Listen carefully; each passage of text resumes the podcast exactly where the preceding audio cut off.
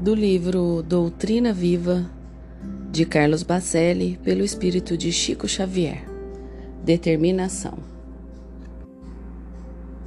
O espírita, sendo consciente de seu compromisso, necessita de determinação, ou seja, não deve fazer com que seu entusiasmo dependa de alguém. Dou graças a Deus por ter começado com reduzido grupo de amigos em Pedro Leopoldo. Éramos poucos. Às vezes, os espíritos psicografavam para uma plateia de dois ou três companheiros. Cheguei a efetuar leituras de O Evangelho segundo o Espiritismo, tendo o centro vazio. Apenas a Assembleia dos Desencarnados se fazia presente.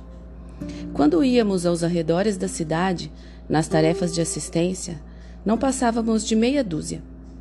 Desculpem-me, mas plateia grande é incentivo à vaidade de muita gente. O espírita necessita, sim, de trabalhar em grupo, mas se ele estiver sozinho, deve trabalhar também. Quando eu estava psicografando o livro Paulo e Estevão, que demorou nove meses para ser concluído, a minha única companhia no porão da casa de meu ex-chefe era um pobre sapo a minha luta não serve de exemplo para ninguém, mas se eu fosse esperar pela chegada de muita gente para me sentir animado, até hoje estaria esperando.